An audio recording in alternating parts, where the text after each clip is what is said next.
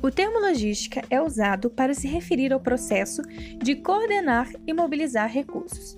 Esses recursos podem ser pessoas, materiais, estoques, inventários ou até mesmo equipamento.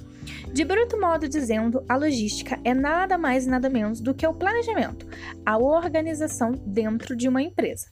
Ela ajuda com que a gente encontre a coisa certa no tempo certo, no lugar certo e pelo melhor preço. E qual a importância da logística? Para entendermos melhor a importância da logística, vamos imaginar como seriam as coisas sem ela. Imagine para uma empresa como seria comandar sem planejamento e organização.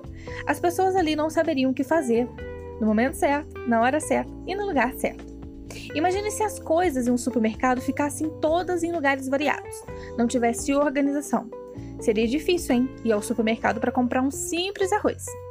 Imagina se não tivesse os meios de transporte.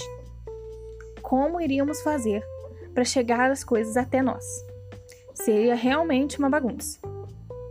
Então, a logística é muito importante para que a gente se encontre, para que a gente se ache.